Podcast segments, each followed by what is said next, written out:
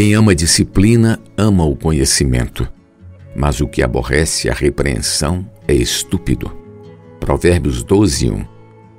Quem ama a disciplina.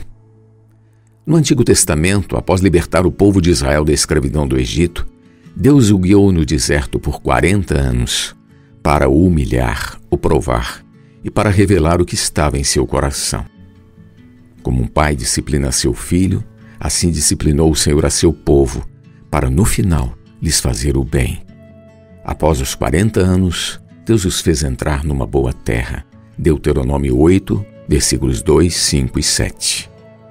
No momento da provação, o desespero toma conta de nós. Ficamos sem chão, tudo à nossa volta parece desabar.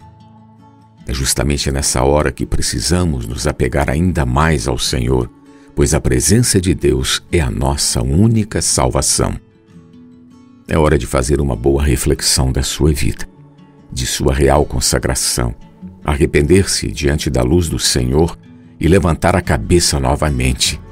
Deus nos disciplina para o aproveitamento, para o nosso crescimento, a fim de sermos participantes da sua santidade.